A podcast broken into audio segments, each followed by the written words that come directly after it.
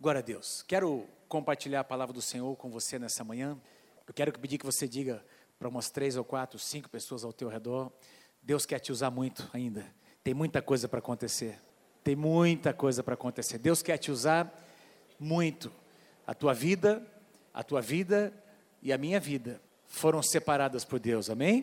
Para Deus. E eu quero ministrar a você nessa manhã sobre esse tema, concluindo bem as nossas vidas, concluindo bem a nossa carreira, terminando bem, completando aquilo que Deus tem chamado cada um de nós para realizar. Tem tudo a ver com isso que o pastor Wagner acabou de colocar, coisas que ele nem sonhava têm acontecido, mas Deus sonhou antes, Deus pensou, Deus tem projetos. Em Jeremias capítulo 19 diz que Deus tem pensamentos bons ao nosso respeito, amém? Para nos dar um fim abençoado, um fim que nós desejamos. Às vezes nem esperamos, nem sabemos, mas eu creio que todos nós aqui, nessa manhã, e quem está nos ouvindo, participando pela internet, concorda com o que eu vou dizer. Todos nós esperamos um futuro abençoado, sim ou não? Todos nós queremos ter, queremos gastar os nossos dias, queremos realmente agradar a Deus com as nossas escolhas, com o nosso ministério, com aquilo que Ele coloca em nossas mãos para nós fazermos. A questão é que muitas vezes coisas acontecem no meio do caminho e é sobre isso que eu quero falar nessa manhã. Quero começar citando duas passagens bíblicas, duas passagens chaves. Eclesiastes capítulo 7, versículo 8. Melhor é o fim das coisas do que o seu princípio. Melhor é o fim das coisas do que o seu princípio. Hebreus capítulo 13, verso 7. Lembrai-vos dos vossos guias, dos vossos líderes, os quais vos pregaram a palavra de Deus e considerando, presta atenção no que o escritor aos Hebreus diz, considerando atentamente o fim da sua vida, imitai a fé que tiveram. Considerando o fim da sua vida. Essas duas passagens, elas nos mostram de uma maneira muito simples que o mais importante de tudo é no final das coisas. Amém? O mais importante não é nem tão importante como você começa as coisas, mas como você conclui as coisas. Nós podemos começar projetos muito bem, mas esses projetos podem parar pela metade ou podem nem ser concluídos. É sobre isso que eu quero falar com vocês nessa manhã. Certa ocasião, Jesus contou uma parábola para os seus discípulos, dizendo: Olha, um certo pai convidou seus dois filhos, dizendo: Vem trabalhar comigo na vinha hoje. Diz que um deles disse, prontamente disse: Eu vou, pai mas não foi. E o outro disse: Não, eu não vou, não. Mas acabou indo. E aí Jesus pergunta para os seus discípulos: Qual dos dois fez a vontade do Pai? O que disse prontamente: Eu vou, mas não foi? Ou aquele que no início disse: Não estou muito afim, não, mas acabou indo? E a resposta óbvia é: O segundo recebeu louvores, porque ele foi ele correspondeu e ele concluiu o seu trabalho. Diga para alguém ao seu lado: Deus quer que você conclua o seu trabalho. Deus quer que você conclua a sua carreira. Presta atenção. Gente, vocês estão comigo nessa manhã?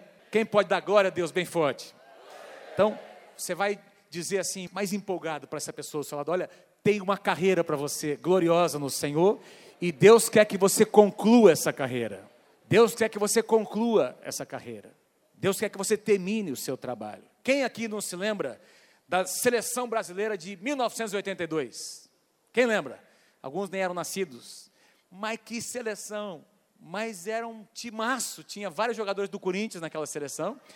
Tinha alguns do São Paulo, alguns do Palmeiras, alguns do Flamengo, né? Alguns do Santos também. Mas fato é, quem se lembra, historicamente foi uma das melhores seleções que o Brasil já teve. É verdade ou não é? Os caras jogavam muita bola, só tinha craque. Mas na hora do vamos ver, não viu. Não aconteceu e é lembrada hoje como a melhor seleção, uma das melhores seleções do Brasil, mas que não conseguiu concluir. Em compensação, lembra, acho que é de 94, né, do Parreira, né? Não foi 94, nós fomos campeões? Ninguém acreditava. Tinha um monte de pereba, não é? Tinha uns caras grossos lá, né? Mas os caras foram, os caras se superaram e eles trouxeram a taça para nós. Amém? Ganharam. No final, lá no final, eles deram conta do recado. Então, o que vale? Quem é lembrado? Quem é lembrado como, como quem venceu, como quem. A de 94 hoje é mais lembrada do que a de 82, porque eles trouxeram, tem uma taça lá no Rio de Janeiro, na CBF, que faz, nos faz lembrar essa grande vitória que o Brasil teve. É só para mostrar a você que muitas vezes nós começamos muito bem, nós estamos indo muito bem, mas alguma coisa acontece no meio do caminho. E eu quero dizer para você: tem alguém muito empenhado em destruir em acabar com a tua carreira. Tem projetos sendo articulados. Eu estava assistindo essa semana, até postei no Facebook, quem quiser depois acessa lá, você assista um vídeo que nós postamos, um vídeo que chegou às nossas mãos, a Ana do Jackson enviou para a Mônica, um negócio terrível que está acontecendo no Brasil. Existe uma mobilização silenciosa, para que eu falei um pouco a semana passada, e por isso a indignação do nosso coração, dos pastores, e nós vamos falar mais sobre isso, por isso nós estamos trazendo, por isso vamos investir no ministério de casais dessa casa, vamos investir em, em eventos para famílias, vamos cuidar dos nossos filhos, vamos investir no ministério de criança nessa casa, porque nós queremos cuidar da próxima geração, nós queremos preparar a próxima geração para que eles possam ir mais longe do que nós estamos indo.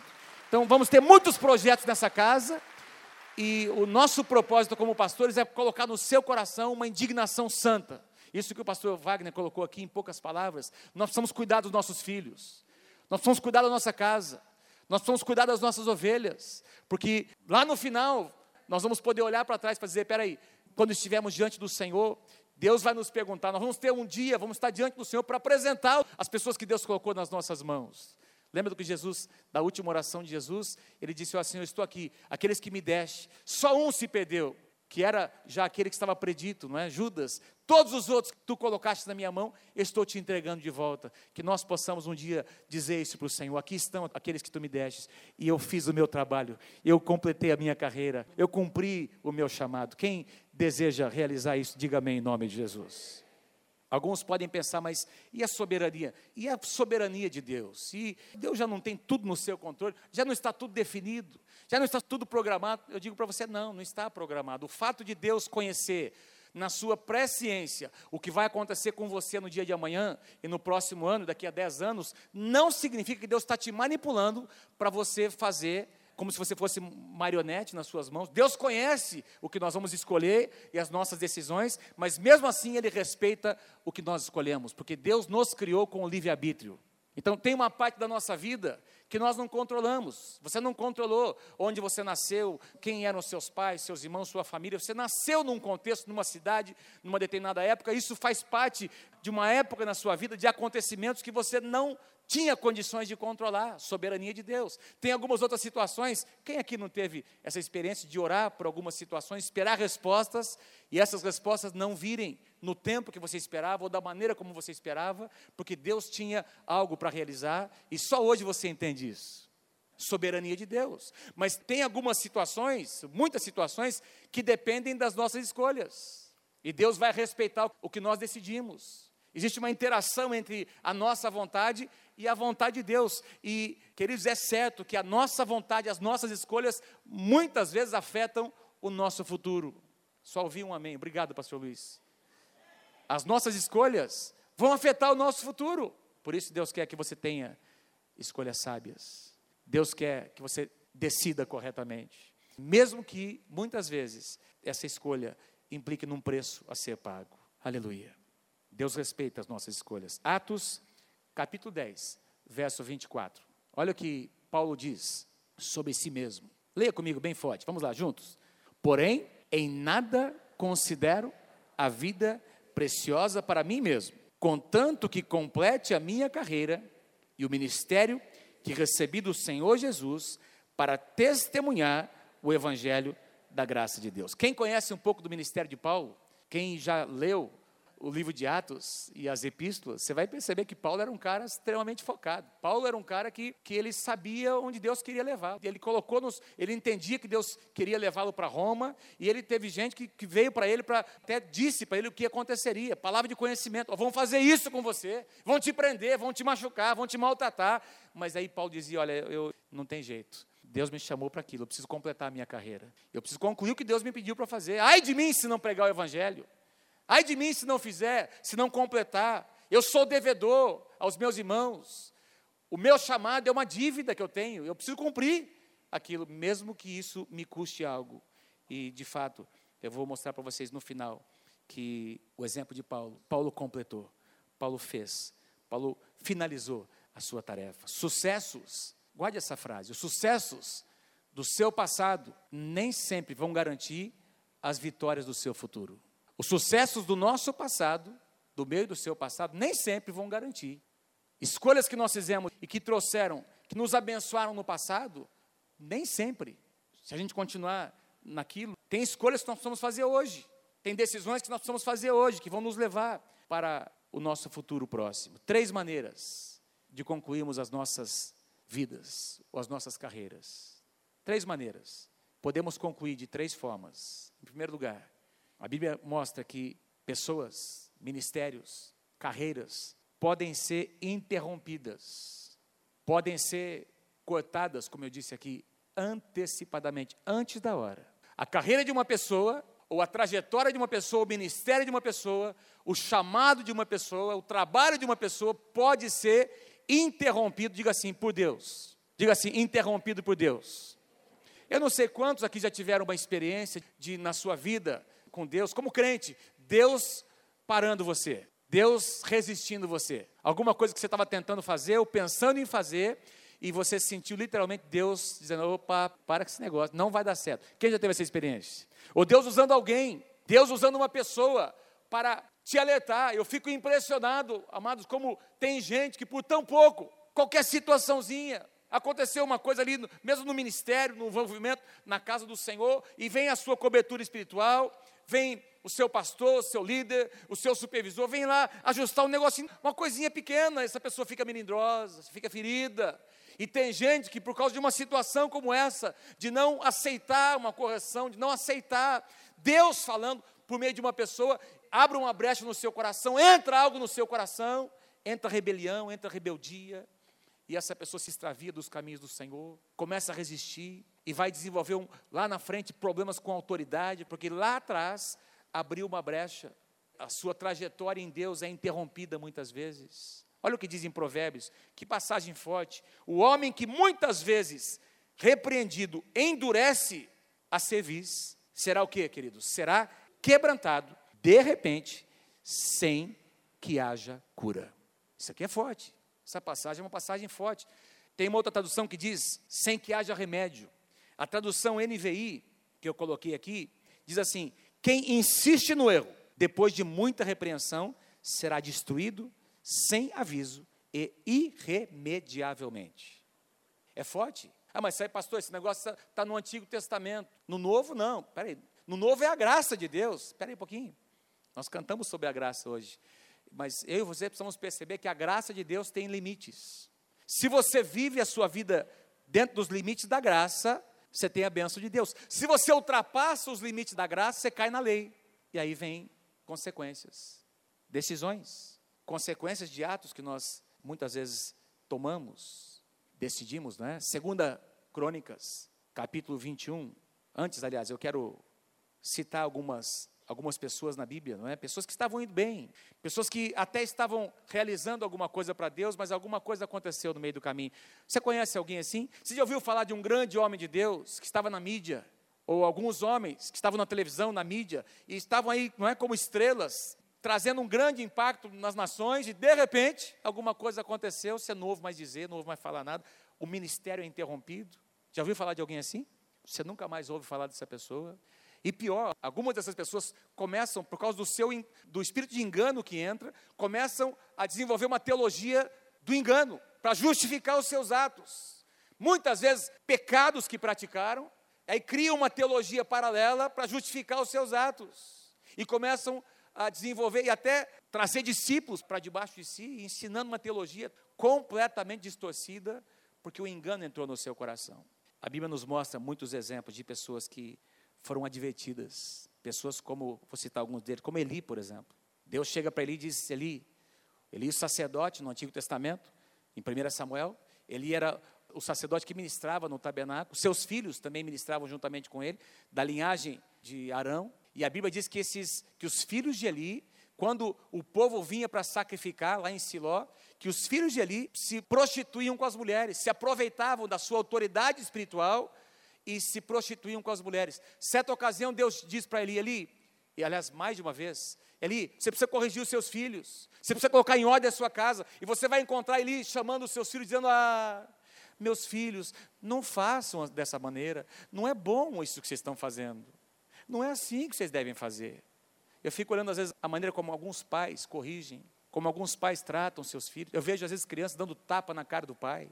Eu vejo crianças, às vezes, birrentas. Quem já viu uma criança envergonhar os seus pais no meio do supermercado? Ah, eu quero!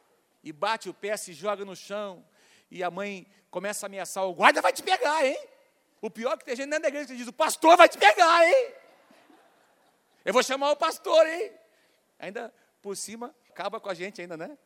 Aí a criança cresce com raiva do pastor, da pastora, né? Porque os pais se omitem. Os pais não fazem o que tem que ser feito, não estabelecem limites. Nós estamos vendo uma geração hoje que não tem limites. Não tem limite para nada, faz o que quer. Não aprendeu em casa. Pais que têm medo de estabelecer limites, de colocar uma hora para o seu filho chegar em casa. Aqui é assim. Você não vai assistir qualquer filme, você não vai trazer qualquer pessoa para dentro de casa, você não vai fazer o que você quer. Aqui tem ordem. Tem um pai, tem uma mãe. Enquanto você estiver vivendo debaixo desse teto, debaixo da nossa cobertura, é assim que funciona. Amém? Aí Deus adverte ali, corrige seus filhos.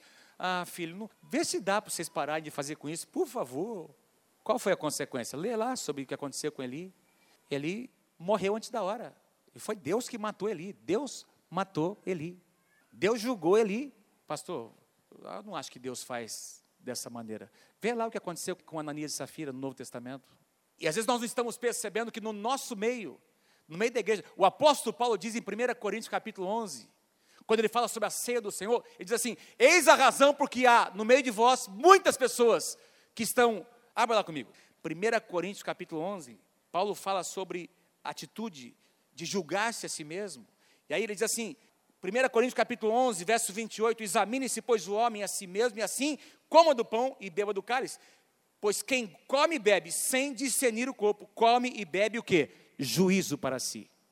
E aí ele diz, versículo 30, eis a razão porque há entre vós muitos fracos e doentes, e não poucos que dormem, que morrem. Paulo está dizendo para a igreja, não é para gente incrédula. Paulo está escrevendo para a igreja, dizendo: ó, tem gente doente, tem gente enferma, emocionalmente, fisicamente, e tem gente dentro da igreja aí de Corinto morrendo antes da hora.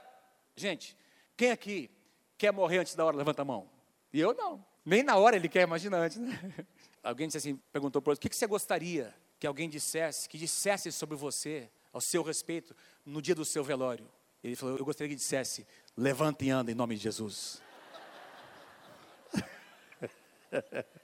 Saul, uma outra pessoa que, quando Deus chama Saul, Deus diz: Eu vou fazer de você um outro homem, eu vou transformar você num novo homem. Foi Deus que ungiu Saul, gente. Está certo que o povo participou, mas tinha a bênção de Deus. Foram as escolhas de Saul que trouxeram juízo sobre a vida dele. Foi a sua desobediência. Em todas as situações que Deus colocou, para aprovar o seu ministério, o seu reinado, em todas elas Saul pecou. E Deus teve que advertir o profeta Samuel: ó, já tirei, já tirei a unção desse cara, já levantei outro. Para de ter dó dele, porque já levantei outro no lugar dele. E a gente vê como Deus remove Saul. E tem tantos outros que eu podia citar: Geazi, Uzias, Judas. Quero citar esse exemplo, o exemplo do rei Jeorão, um dos reis de Israel. Olha o que disse sobre esse rei no final da sua vida. Segunda Crônicas, capítulo 21, versículo 20.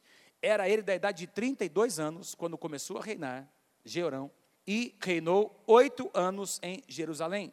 Morreu com 40 anos. E se foi sem deixar de si saudades. Sepultaram-no na cidade de Davi, porém não nos sepulcros dos reis. Não foi nem honrado como rei, nem no seu velório não foi honrado, nem sepultado como rei. Que coisa terrível. É lamentável ver como a vida, o ministério, a carreira de pessoas tem sido interrompida por escolhas que foram feitas. Em segundo lugar, a segunda maneira como nós podemos concluir nossa vida, até fazendo alguma coisa para Deus, mas não tudo, de maneira incompleta, para não dizer medíocre. Tem crente na igreja vivendo uma vida medíocre, é verdade ou não? Tem gente dentro da igreja fazendo até alguma coisa para Deus, mas não tudo o que poderia até realizando alguma coisa, até repartindo, ministrando, abençoando, mas não todo o potencial. Sabe, eu creio, queridos, que quando eu e você não estamos sendo usados em tudo aquilo que Deus planejou, em todo o potencial que Ele colocou nas nossas mãos, nós estamos pecando. Nós estamos pecando. Se a gente poderia dar mais, fazer mais, se tem um depósito, como o pastor Wagner citou aqui, existe um depósito. Esses jovens foram expostos a uma situação, em todos eles havia um depósito que eles lançaram mão e abençoaram vidas. Quando nós não fazemos isso, nós retemos o que Deus deu, Nós estamos pecando. Ah, a gente até faz alguma coisa, mas eu não quero me incomodar com gente, estou cansado. Esse negócio de ficar abrindo a minha casa, não aguento mais. Ficar abrindo a minha casa para uma célula. E o meu sofá novo que eu comprei? Fala para o teu irmão assim: você não vai levar. Fala, não vai levar para o céu o teu sofá. Tem gente que para dar uma carona para alguém, ah, vai sujar tudo, não suporto isso. Por que, que Deus tem te abençoado? É para você reter ou é para você abençoar as pessoas ao seu redor? Olha, esse é um princípio do reino de Deus. Quanto mais você dá, mais você recebe dele. Quanto mais você retém, os céus mais se fecham sobre a sua vida. Gente que faz alguma coisa, gente que às vezes quer viver feliz na igreja, mas quer viver feliz no mundo. Amam a casa de Deus, mas também amam o mundo. Querem viver uma vida dupla, querem negociar com princípios da palavra. E você vai observar na Bíblia a trajetória de pessoas assim começaram muito bem. Gente como Salomão, mas começou arrebentando. Deus disse: Salomão, o que, é que você quer pedir? E ele, ao invés de pedir riquezas e poder, ele pede sabedoria. Deus diz: Ó, oh, porque você pediu certo, eu vou te abençoar até com o que você não pediu. Começou bem, começou moendo, arrebentando. Como diz a meninada, deitou, né? Arrebentou, pediu certo, Deus está abençoando, Deus começa a prosperar esse homem. E aí ele vai se corrompendo, se corrompendo. E você vê lá no final da vida de Salomão, que esse homem termina a sua vida infeliz. Até fez alguma coisa para Deus, conquistou muita coisa. O final da sua vida terminou em decadência. Seu coração se corrompeu com as mulheres. Mil mulheres. Quem que aguenta? Quem é que consegue dar conta de um negócio desse? Como é que o cara consegue dar conta de mil mulheres? Misericórdia. Uma já é suficiente, Senhor. A minha esposa amada, querida, só uma tá bom, só você. O cara arrumou mil mulheres, idólatras. Ele acabou edificando templos para deuses, levantou altares dentro da terra de Israel, altares que nem tinham sido, quando eles entraram na terra prometida, tiveram que destruir ídolos. E aí Salomão vem e reconstrói e traz outros ainda de outras terras e edifica em Israel. Gente, isso foi abominação. Deus se entristeceu de Salomão. E quando você lê o livro de Eclesiastes, você vai perceber um homem frustrado, tudo é vaidade. Ah, não vale a pena trabalhar um homem encerrando a sua vida com frustração no seu coração. Deus não quer isso para você. Deus não quer que você termine a sua vida em frustração. Deus quer que você termine a sua vida celebrando o nome do Senhor. Sansão até fez alguma coisa para Deus. Tenho citado isso aqui. Ah, pastor, mas Sansão na sua morte matou mais gente dos seus inimigos do que em toda a sua vida. Mas eu não acho que Deus queria que Sansão morresse com seus inimigos. Morreu jovem, não lembro com quantos anos Sansão morreu, não me, deve ter algum registro na palavra, mas morreu muito moço. Deus queria usar esse rapaz como um juiz, como um líder em Israel. Ele se corrompe, se prostitui, ele sempre anda, é, vai andando perto do precipício até cair. E, como um ato de misericórdia, na última hora, no último momento da sua vida, Deus ainda permite que ele tenha alguma vitória, algum triunfo, mas não era tudo. Olha o que diz aqui, eu gosto demais, é forte essa passagem que Paulo escreve, 1 Coríntios capítulo 3, versículo 15. 1 Coríntios 3, 15, se a obra de alguém se queimar, sofrerá ele dano, mas esse mesmo será salvo todavia, como que através do fogo. Na última hora, quem conhece aquela pessoa que, ou já ouviu falar de alguém que andou com Deus, se desviou, aí na última hora, ele pede perdão. Deus perdoa? Claro que Deus perdoa. O nosso Deus é um Deus de misericórdia. Mas nós nos esquecemos que um dia nós vamos estar diante do Senhor e vamos prestar contas do que nós fazemos, das nossas escolhas, e vamos receber cada um de nós um galardão segundo as nossas escolhas.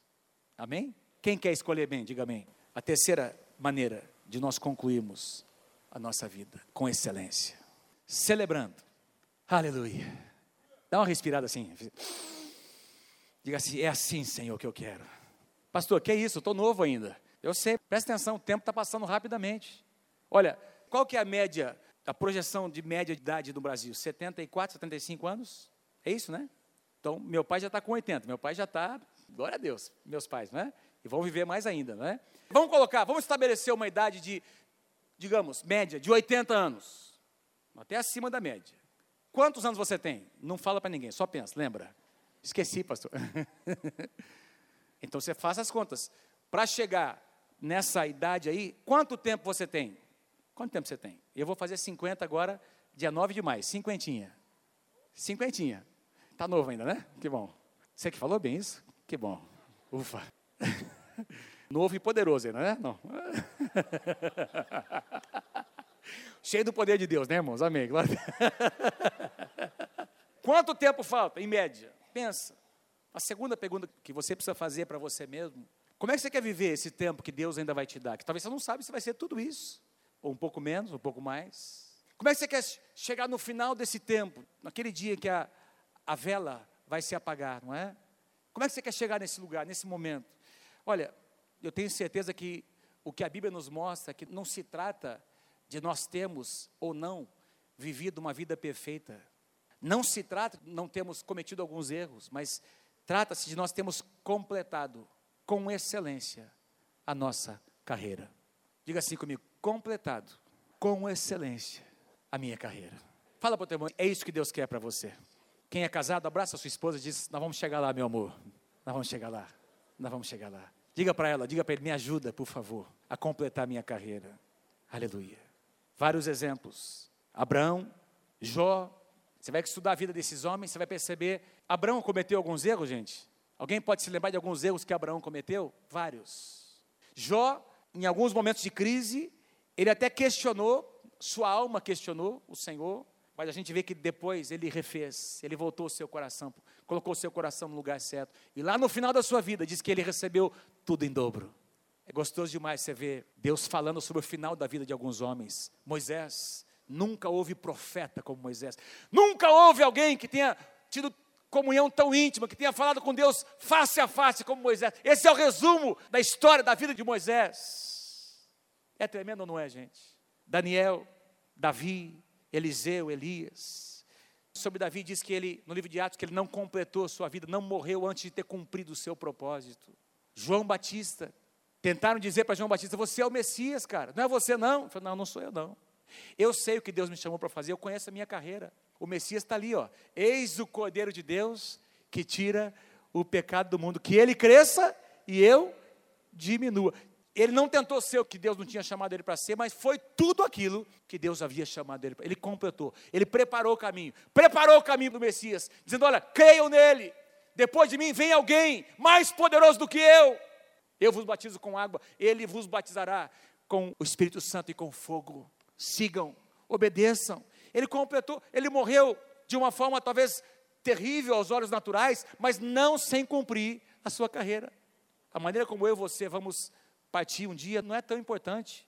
O mais importante é o que nós vamos deixar. O mais importante é se vai haver um legado ou não para quem ficar depois de nós. E Deus chamou você e eu para que nós deixemos um legado para que nós deixemos uma herança. Diga amém se você crê em nome de Jesus. Quem pode dar um aplauso bem forte ao Senhor? Eu citei aqui no início da mensagem, da palavra, citei a declaração de Paulo falando sobre a sua carreira. Vamos ler o que Paulo disse no final da sua vida. 2 Timóteo é a última carta que Paulo escreve para alguém. Paulo escreveu muitas cartas para as igrejas. 2 Timóteo, historicamente, ele é tido como a última carta que ele escreveu dentro da prisão, onde ele estava em Roma, para o seu filho, para o seu discípulo chamado Timóteo. E olha o que Paulo diz, que coisa tremenda. Tu, porém, Timóteo, sê sóbrio em todas as coisas, suporta as aflições, faz o trabalho de um evangelista, cumpre cabalmente. Timóteo, completa o teu ministério, completa a tua carreira, faça, Timóteo, isso, faça o que Deus te chamou. Quanto a mim, versículo 6, estou sendo já oferecido por libação, estou partindo, e o tempo da minha partida é chegado. E agora ele finaliza. Esse é o resumo da vida de Paulo. Combati o bom combate, completei a carreira, guardei a fé. Aleluia. Combati o bom combate, completei a carreira, guardei a fé. Eu quero finalizar dizendo a você nessa manhã: você tem uma carreira que precisa ser completada. Se você não completar, Deus vai levantar alguém para fazer o que era para você fazer. Eu não quero que Deus levante alguém para fazer o que era para eu fazer. Jesus disse: se os homens não clamarem, as pedras vão clamar. Eu pergunto a você: você vai deixar alguma pedra clamar no seu lugar? Ou você vai fazer o que Deus chamou você para fazer nos seus dias de vida que Deus tem te dado? Levanta a sua mão e diga: Eu quero fazer, eu quero cumprir. Diga: Eu quero cumprir, Senhor, o meu chamado e a minha carreira, em nome do Senhor Jesus. Finalizando. O escritor aos Hebreus declara: Portanto, também nós, visto que temos a rodear-nos tão grande nuvem de testemunhas, desembaraçando-nos de todo o peso e do pecado que tenazmente nos assedia, corramos com perseverança a carreira que nos está proposta. A última frase, vamos ler juntos? Corramos com perseverança a carreira que nos está proposta. Tem alguém que quer impedir você de completar a sua carreira?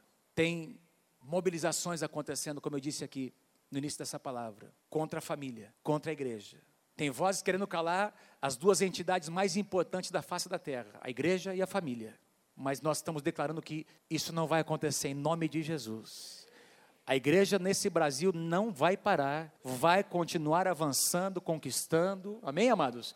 A família não vai enfraquecer. Amém? Nós cremos que Deus vai levantar pastores, igrejas e líderes que vão edificar a família, vão instruir a família, vão edificar pais para que eduquem os seus filhos. Dentro da igreja, nós levantaremos famílias que se tornarão padrão para a sociedade do Brasil. Diga amém se você crê em nome de Jesus. A pergunta é: como é que você vai concluir a sua vida, a sua carreira? Como é que você vai concluir? Como é que nós vamos concluir a nossa carreira e a nossa vida? Aleluia, Senhor. Vamos dizer uns aos outros: Deus quer que você conclua celebrando. Amém? Deus quer que eu e você concluamos a nossa vida, a nossa carreira celebrando. Quero ouvir um aplauso bem forte ao Senhor nessa manhã.